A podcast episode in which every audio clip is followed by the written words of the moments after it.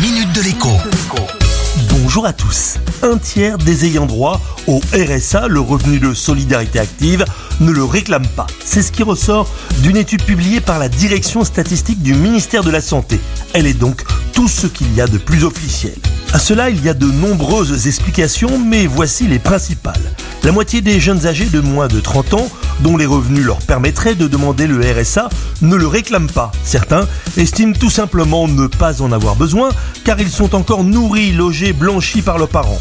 D'autres n'osent tout simplement pas par pudeur. D'autres enfin ne réclament pas le RSA entre deux boulots alors qu'ils y auraient droit. Une autre population d'ayant droit au RSA ne le réclame que dans un cas sur deux. Ce sont les couples sans enfants. Là, les services sociaux ont une explication toute simple.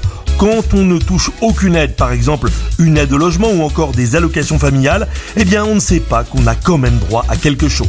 La preuve, très peu de locataires de HLM qui ont droit au RSA oublient de le demander. A l'inverse, 60% de ceux qui vivent dans un appartement ou une maison qui leur appartient ne le demandent pas quand leur situation financière leur donne pourtant droit au RSA. Dernière fracture, quand on vit dans un petit village de moins de 5000 habitants, eh bien on réclame beaucoup moins souvent les aides sociales que lorsque l'on vit dans une grande ville. Une seule exception à cette règle, les Parisiens, un ayant droit sur deux dans la capitale, ne demandent pas le RSA.